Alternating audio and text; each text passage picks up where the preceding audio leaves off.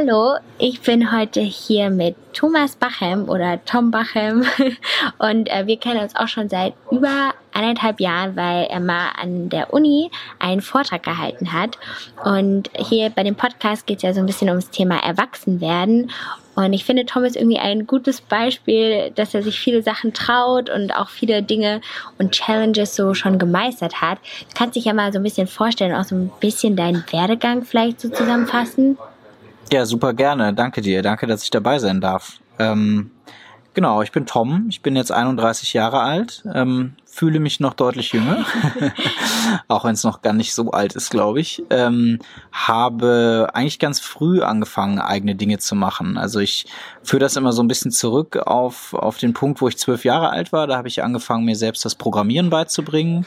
Habe also damals schon mich sehr für den Computer interessiert und habe irgendwann gesagt, ich will nicht nur, nicht nur sozusagen spielen und konsumieren, sondern ich will auch irgendwie verstehen, wie kann man eigene Sachen für den Computer machen. Und ähm, habe dann noch meine ganze Jugend durch wirklich viel auch für schon für Kunden Websites programmiert und so viel irgendwie auch schon mein Taschengeld ordentlich aufbessern können. Das war ganz schön. Habe mich auch viel damals an der Schule engagiert, so als Schülersprecher und vieles organisiert an der Schule, was mir auch immer viel Spaß gemacht hat bin dann äh, mit 19 Jahren, als ich so das Abi in der Tasche habe, darin übergegangen, wirklich Startups zu gründen. Also habe gesagt, ich will nicht nur für Kunden arbeiten, ich will auch eigene Unternehmen gründen und ähm, bin da ja fast schon so reingerutscht, weil ich habe eigentlich auch noch studiert zu der Zeit. Ich habe in Köln an einer privaten Business School studiert, BWL, weil mir, obwohl ich so gern programmiert habe damals, die ganzen Informatikstudiengänge alle ein bisschen zu theorielastig waren und ich irgendwie dachte, ich, ich will lieber was Praxisnäheres machen. Und das war dann in dem Fall ein BWL-Studium, auch wenn ich ehrlich gesagt ziemlich wenig gelernt habe bei dem BWL-Studium, rein inhaltlich War gesehen. auch nicht so praxisnah, oder?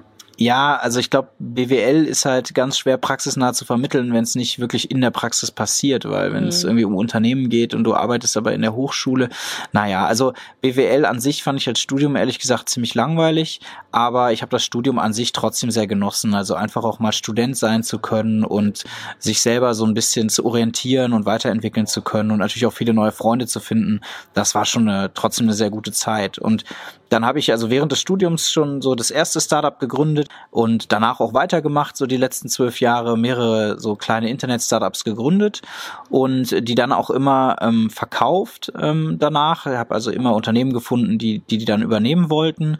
Das war für mich auch ganz gut, weil ich auch immer Spaß daran hatte, regelmäßig neue Dinge auszuprobieren. Also irgendwie ganz neue Produkte, neue Märkte, neue Branchen. Das fand ich irgendwie reizvoll. Und was mich aber die ganze Zeit bewegt hat, ist diese Erfahrung, die ich halt selber hatte, dass das Studium was ich gesucht habe, dass es das so eigentlich nicht gab. Also irgendwie ein praxisnahes ähm, Technologiestudium sozusagen. Ja. Also irgendwie, wie kann ich wirklich kann ich wirklich mein Hobby Softwareentwicklung irgendwie in, einem, in einer coolen Umgebung weiter vorantreiben und habe deswegen ähm, wirklich jetzt den, den Mut gefasst und gesagt, ich gründe jetzt mal eine eigene Hochschule und ähm, hier sind wir auch gerade in unserer in unserer Code University, ähm, wo wir wirklich ganz gerade ganz frisch gestartet sind mit 88 Studenten und Studentinnen, die bei uns Softwareentwicklung, Design und Produktentwicklung studieren, damit sie halt hoffentlich eine bessere Studienerfahrung haben, als ich das damals hatte. Und war das für dich dann schon immer wichtig, dass du wirklich so dein eigenes Ding machen wolltest und dass du halt auch darauf so hinarbeitest, so ein bisschen auch dein Hobby zum Beruf zu machen?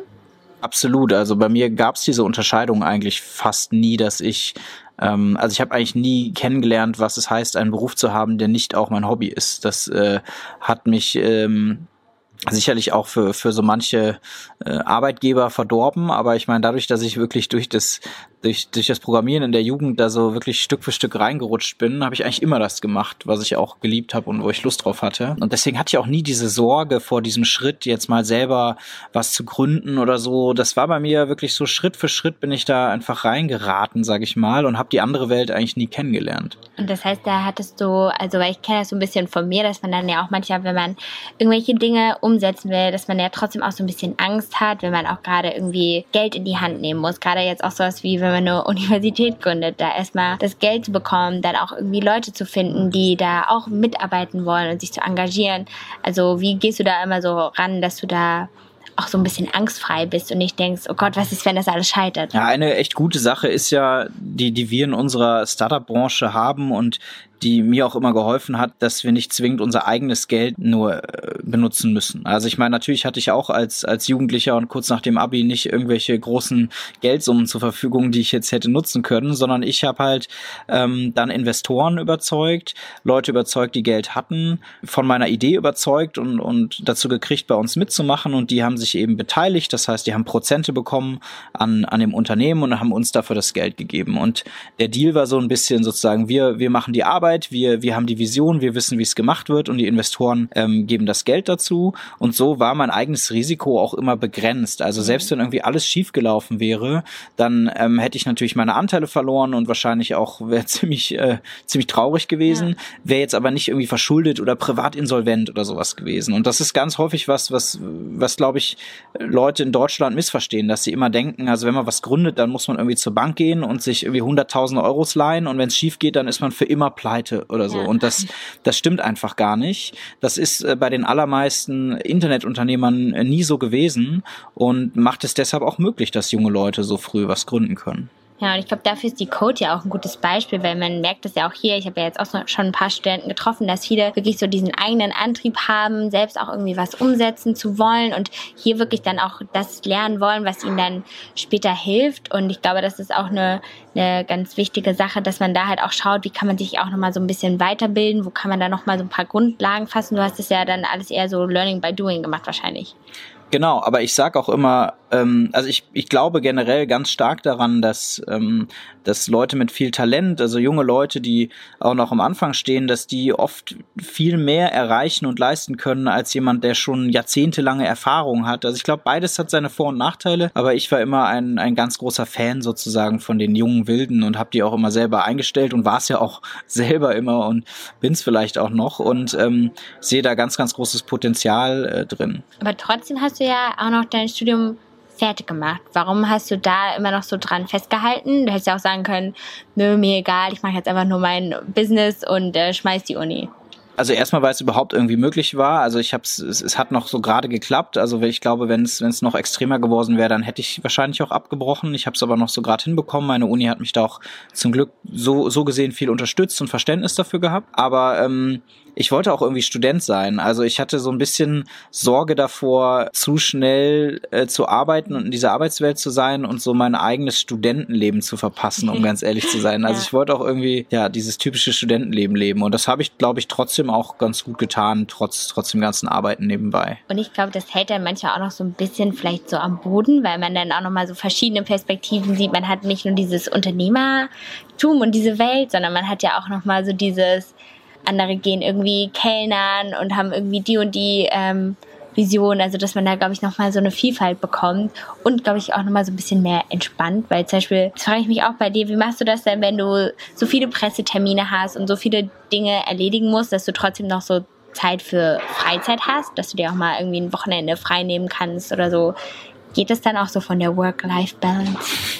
also so Work-Life-Balance habe ich oft gar nicht so richtig nötig, weil bei mir die Übergänge halt echt so fließend sind. Also ganz viele meiner Freunde sind selber auch ähm, Unternehmer oder interessieren sich zumindest sehr für den Bereich oder arbeiten in dem Bereich. Und das heißt, wenn ich was mit Freunden mache, dann, dann lasse ich mich trotzdem in den Momenten auch inspirieren, vielleicht wie ich, wie ich Dinge in meinem Arbeitsleben als Unternehmer irgendwie anders machen kann, höre Geschichten von anderen Unternehmern. Das heißt, einerseits auch in meiner Freizeit ähm, lerne ich da sozusagen und, und vielleicht arbeite ich sogar ein bisschen, wenn man das so nennen will, ja, ja. wenn man mit anderen spricht und dabei was lernt. Gleichzeitig habe ich aber auch extreme Freiheiten halt beim Arbeiten. Also wenn ich jetzt halt irgendwie sage, ich, ich will morgen mal was ganz Privates machen, irgendwie mit, mit Freunden oder sowas, dann kann ich mir auch spontan frei nehmen oder ähm, ja, also ich bin da, bin da einfach total flexibel und ich glaube, das vermischt sich sehr stark. Und ja. dadurch fühlt sich das für mich ähm, alles gar nicht so, gar nicht so schlimm an. Aber ich glaube, das ist ja auch so ein bisschen das, wo vielleicht auch viele junge Leute ja wollen, dass es so ein bisschen hingeht, dass man jetzt vielleicht nicht zwingend bei der Ausbildung oder beim Studium so eine gewisse Flexibilität hat, aber auch ja auf der Arbeit, dass man, wenn man mal einen Arzttermin oder einen anderen Termin hat, dass man das so ein bisschen schieben kann, um dann ja seine eigenen ähm, Interessen das so ein bisschen da drumherum baut, glaube ich. Mhm. Und dass man dann nicht nur von 9 to 5 im Büro ist, sondern dass man dann auch bereit ist, mal länger im Büro zu sein. Wenn man dafür dann auch mal zwischendurch wieder ein bisschen ähm, Zeit hat oder auch von zu Hause arbeiten kann. Also das finde ich, glaube ich, auch irgendwie ein, ein, ganz wichtiger Aspekt, dass das vielleicht immer mehr so ein bisschen. Ja, also ganz, ganz generell merken wir eigentlich, dass dieses ganze Thema, man nennt es ja Entrepreneurship oder, oder irgendwie Unternehmertum, dass das auch eine, eine Denkart ist und dass die nicht zwingend nur zutrifft auf Leute, die jetzt selber gerade ein Unternehmen gründen, was sicherlich die sozusagen extremste Form dessen ist, ähm, sondern auch auf, auf Mitarbeiter, die also viel mehr Eigenverantwortung übernehmen, viel selbstständiger arbeiten, flexibler arbeiten, dass, dass es wirklich nicht mehr so dieses Arbeitgeber-Arbeitnehmer-Verhältnis gibt. Übrigens auch ein ganz ja schreckliches äh, Wort eigentlich. Also so die Firma gibt mir Arbeit und mhm. ich nehme sie dann dankbar an. Das zeigt schon dieses falsche Verständnis, dass sozusagen das Unternehmen äh, dasjenige ist, was sozusagen die, die, die die Macht besitzt und du irgendwie dankbar bist, dass du jetzt äh, arbeiten darfst, äh, sondern ich glaube, wir leben in einer, in einer Zeit und vor allem auch hier in der Welt und in einer Branche, wo, wo Talente und Mitarbeiter total wichtig sind und alle Unternehmen händeringend auch Leute suchen, die Ahnung haben von, von der digitalen Welt und äh, in der wir uns deswegen auch viel flexibler machen müssen, in der das Unternehmen auch viel mehr Respekt gegenüber den Mitarbeitern zeigen muss, im Sinne von ich respektiere auch dich als, als Individuum und dein individuelles Leben und wir müssen, wir wollen halt zusammen etwas schaffen, aber nicht so dieses ich gebe dir einen Job, ich zahle dir Geld und dafür bist du jetzt mein Bimbo. Ja, genau. Ich glaube halt auch so diese Motivation muss man halt erhalten bei den Mitarbeitern, dass sie dafür brennen, was sie machen, dass man auch so ein bisschen die Prozesse versteht und nicht nur diese eine Aufgabe und das irgendwie so ständig abfertigt. Ich glaube, das ist auf jeden Fall auch wichtig und also so sehe ich das zumindest, wenn ich jetzt mal jemanden habe, mit dem ich zusammen Videos drehe und schneide, wenn ich merke, dass die Leute von Anfang an mit dabei sind, macht es halt viel mehr Spaß, den ganzen Prozess zu begleiten, als wenn man den Leuten immer nur ein Produkt gibt, was sie dann finalisieren sollen. Mhm. Aber wenn die Leute kreativ mit dabei sind, dann ist es schon ein bisschen cooler. Den Gedanken hatte ich eben, als du mich gefragt hast, so mit dem den Angst und, und, und gerade wenn man ja. vielleicht noch so jung ist.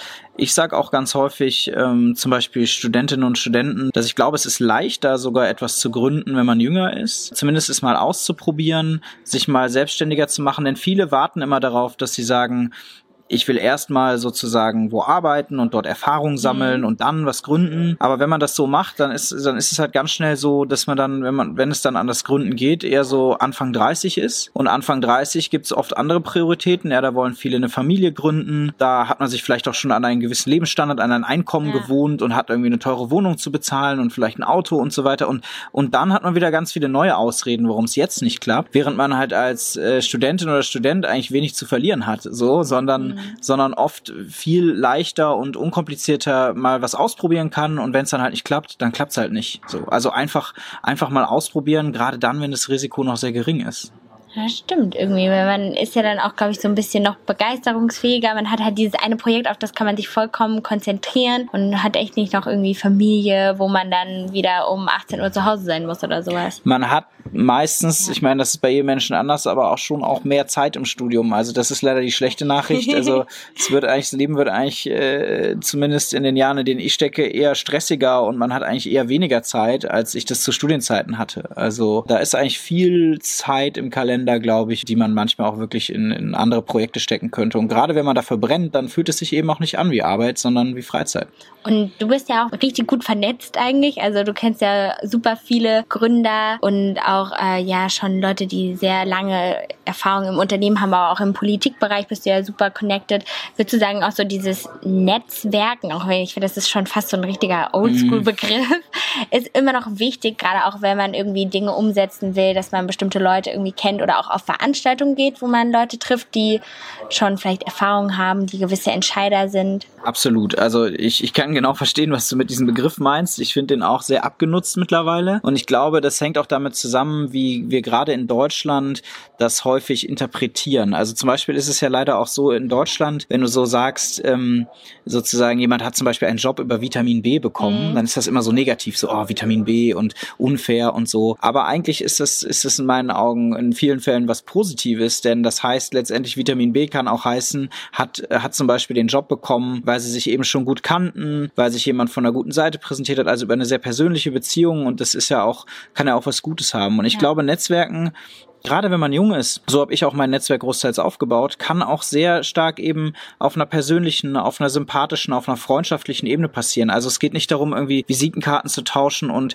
irgendwie ganz formell sozusagen Business zu machen, sondern auch einfach mal zu sagen, hey, ich, ich finde dich interessant, das, was du erzählst, finde ich inspirierend, können wir nicht einfach mal einen Kaffee trinken gehen? Ich würde mich gerne mal mehr mit dir austauschen. Also wenn, wenn ich Netzwerke, dann passiert es meistens immer so, ja, man sagt ja so casual, also eher so mal auf einen Kaffee treffen, mal auf ein Bier treffen oder auch mal zu einem Abendessen, aber eher in so einem fast schon freizeitlichen Kontext und nicht in so einem, wir machen jetzt Geschäft miteinander ja. Kontext. Und ganz wichtig ist auch dabei, und, und das merke ich zum Beispiel heute, dass sich das total gelohnt hat, dass man auch so weitsichtig ist, dass man eben sagt, hey, ich lerne einfach mal Leute kennen, auch wenn ich vielleicht heute gar kein konkretes Anliegen habe oder kein konkretes ja. Business mit denen machen kann, sondern interessante Leute, zu denen will ich einfach einen Kontakt pflegen. Einerseits, weil, weil die sie mich inspirieren, andererseits vielleicht auch, weil ich weiß, hey, die werden bestimmt später mal äh, was, was Großes machen. Und dann ist es vielleicht auch gut, wenn man sich gut kennt.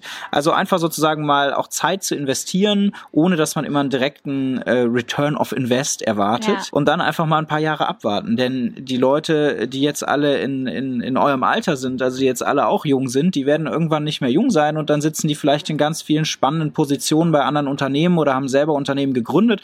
Und dann sind es halt plötzlich die Freunde, die ihr alle äh, neuem Studium ja. kennengelernt. Oder das hält ja selbst auch noch jung. Ich meine, ich bin ja auch erst 22, aber ich treffe auch zum Beispiel manchmal richtig gerne äh, eine Freundin äh, sozusagen von mir, die ist elf. und ich wow. finde das immer, immer voll spannend, so zu wissen, was gerade bei den Elfjährigen auch für Apps äh, aktuell sind und wie sie da auch irgendwie kommunizieren und was bewegt die hm. ganz, ganz jungen Leute, weil da sieht man ja noch mehr, wie die Zukunft irgendwie auch so ausgerichtet ist, welche Technologien nutzen die auch schon. Das finde ich halt mega spannend und ich glaube, sowas, ne, bei dir ist ja auch, wenn man dann die ganze Zeit hier an der Uni mit äh, 17-, 18-Jährigen rumhängt, weiß man ja auch wieder, was bei denen so äh, abgeht und was da gerade der mega, neue Trend. Mega, also ich finde das auch total, total süß, das, das sagst du mit der F-Jährigen und total gut, denn was ich auch, was, was mir wirklich auch ganz wichtig ist, ich, ich war immer so, ähm, auch schon bei meinen ersten Startups und so weiter, oder auch als ich als Jugendlicher gearbeitet habe, ich war ja immer so der, der junge Typ. Ja. So, natürlich wurde ich auch oft nicht für voll genommen und, und das hat mich natürlich sehr aufgeregt. Und ähm, ich finde das auch eine total falsche Einstellung. Ich glaube, wir leben auch in einer Zeit, in der diese Generationsunterschiede äh, und Grenzen ja immer mehr verschwinden, denn, denn spätestens durch die Digitalisierung ist es heute oft so, dass die jungen Leute den Alten halt echt was vormachen können und dass sich deswegen auch so ein bisschen das Kräfte Kräfteverhältnis verschiebt. Und ich finde es total wichtig, dass wir den verschiedenen Generationen so auf einer Augenhöhe begegnen. Mhm. Und dass das, ähm, also natürlich, es gibt genügend 17-Jährige, die sicherlich viel intelligenter sind und vielleicht auch viel erfolgreicher schon sind, als ich das jetzt mit 31 bin oder die es bald sein werden. Und ich finde es total wichtig, sich da auf Augenhöhe zu begegnen, sich zu respektieren und sich auch zu ergänzen, weil wir halt alle verschiedene Stärken und Schwächen haben. Genau, also dass man sich, glaube ich, nicht vergleicht und sagt, ja, ich muss jetzt das und das auch machen machen oder das genauso können, weil manchmal, wie gesagt, man, jeder ist ja irgendwie auch anders und dann ist es ja auch eher spannender, wenn man sich vernetzt und sagt, hey, krass, was du schon mit deinen, weiß ich nicht, 15, 17 Jahren irgendwie getan hast, da kann jeder halt irgendwie was von lernen. Und ich glaube echt, dass das so dieses ähm, ne, jung sein und dann auch noch so sehr ja, Ideen haben und sowas, dass das eine gute Chance ist. Also wenn ihr jung seid und wenn ihr irgendwie euch für Dinge motiviert und begeistert, dann zeigt das auch, weil ich glaube, das kann bei verschiedenen Arbeitgebern oder wenn ihr euch wirklich selbstständig machen wollt, auch viele Menschen einfach überzeugen ähm, und da immer noch mal ein gutes Argument sein, anstatt wenn man schon 20 Jahre in Betrieb XY was gemacht hat. Ja. Und was mich bei dir auch noch mal interessieren würde, du hast jetzt ja so ein bisschen fast mit der Code so dein Traum verwirklicht. Ein Lebenswerk. ja, aber hast du denn jetzt noch weitere Träume? Also bist du jetzt so, wo soll es hingehen, wo soll es weitergehen? So weitere Ideen oder Projekte? Ich meine, die Code ist ja auch noch nicht abgeschlossen, aber. Nee, tatsächlich im Moment äh, so abseits von dem, was wir hier gerade machen, nicht so richtig. Und das finde ich aber total toll, denn das war bei mir die vergangenen äh, so 15 Jahre eigentlich immer so, dass die nächste Idee schon so im Hinterkopf ja. war und äh, hat ja auch dafür gesorgt, dass ich dann vieles Verschiedenes gemacht habe. Aber ich genieße das gerade mal richtig sehr, dass ich, glaube ich, jetzt gerade was gefunden habe, wo ich mir wirklich vorstellen kann, das richtig lange zu machen und wo ich auch ganz, ganz viel drauf aufbauen kann und andocken kann und was, wie du sagst, auch noch, also längst nicht äh, fertig ist und und und auch ja noch, also ich meine, es ist jetzt die, die, wir sind hier gerade in der zweiten Studienwoche unseres allerersten ja. Jahrgangs, also das braucht sowieso noch etliche Jahre, bis das hier läuft, aber ich glaube, dass das, dass das hier gerade echt so ein bisschen meine, meine Heimat werden kann für ja. erstmal auf unbestimmte Zeit.